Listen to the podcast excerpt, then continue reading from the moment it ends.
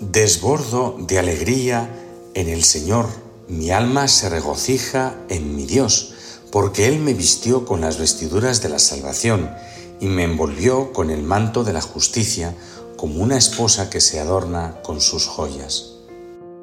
Buenos días, celebramos hoy la solemnidad de la Inmaculada Concepción.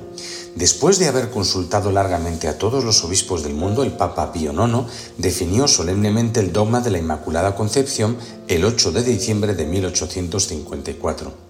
Esta formulación oficial no es otra cosa que la explicitación del sentir de la Iglesia desde hacía ya siglos. La bienaventurada Virgen María fue desde el primer instante de su concepción por una gracia y un favor singulares del Dios Todopoderoso y en vista de los méritos de Jesucristo, Salvador del género humano, preservada de toda mancha del pecado original. De manera que hoy es una fiesta especial que tiene este nombre, la, la Inmaculada Concepción de la Virgen María. Y este acontecimiento significa que fue preservada del pecado desde el mismo instante de su concepción en el seno de su Madre Santa Ana. Y el color litúrgico de hoy también es especial, es el color azul reservado para este día. Sabéis que en España y en los países hispanos los sacerdotes tienen el privilegio, solo en este día al celebrar la misa de la Inmaculada Concepción, usar la vestidura de color azul, color asociado tradicionalmente a la Virgen María, que simboliza la pureza y la virginidad.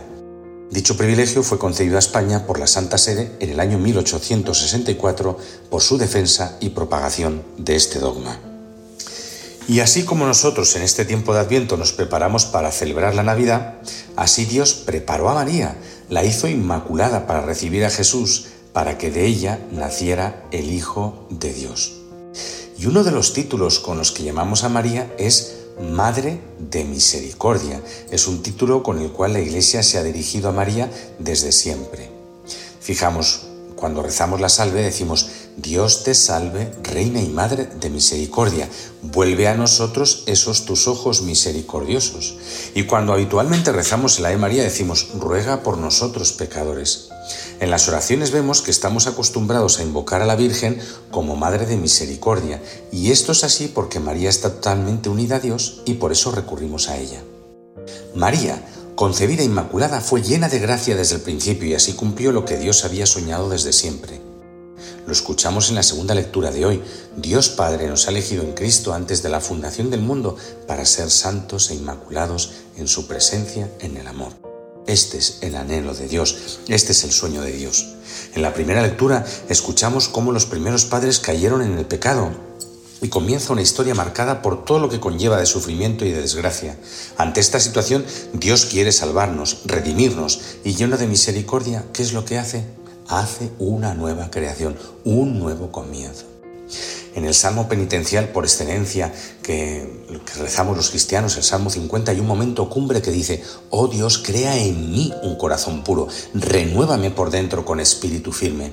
Esta súplica que rezaba el pueblo elegido durante siglos, Dios la escuchó, la escuchó y lo hizo porque dio a María un corazón puro y la llenó de la gracia del Espíritu Santo desde el mismo instante de su concepción.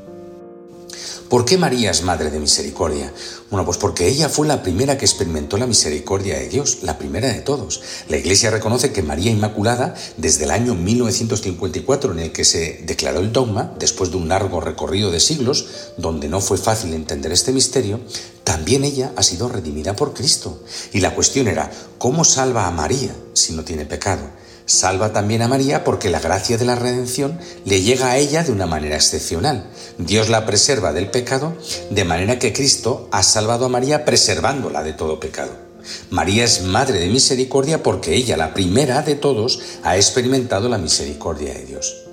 ¿Y qué significa la misericordia de Dios? Además de preservar a María de todo pecado y de colmarla de gracia y santidad, la misericordia significa el amor apasionado de Dios que viene hacia nosotros para limpiarnos de todo mal y colmarnos de su vida, de su gracia, de su santidad. Esta es la gran obra de la misericordia de Dios. Pero María que ha sido revestida así, que ha sido embellecida espiritualmente de esta manera tan maravillosa por gracia de Dios, es la mujer que está totalmente unida a Dios. Ella ahora vive entre nosotros. ¿Y qué le sucede a la Virgen?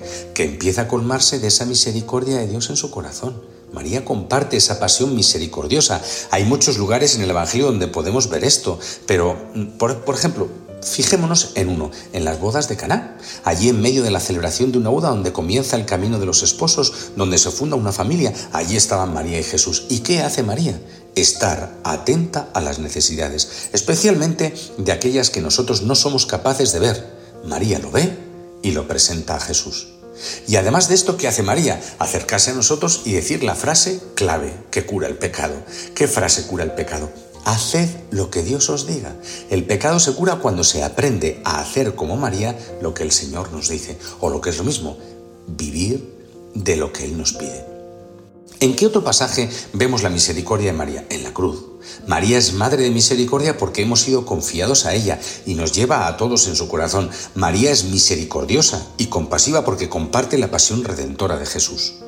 María quiere enseñarnos a ser misericordiosos. ¿Hay algún momento donde nosotros hayamos vivido algo parecido a la Inmaculada Concepción?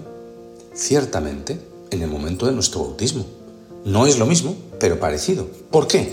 Porque un día fuimos llevados al seno de la iglesia, a la pila bautismal, y allí sucedió algo grandioso. El Señor, por obra y gracia del Espíritu Santo, nos regeneró a una vida nueva, nos comunicó su gracia y nos ha puesto un programa de vida llevar adelante la semilla de Jesucristo, que se haga realidad lo que María ha dicho, haced lo que Él os diga.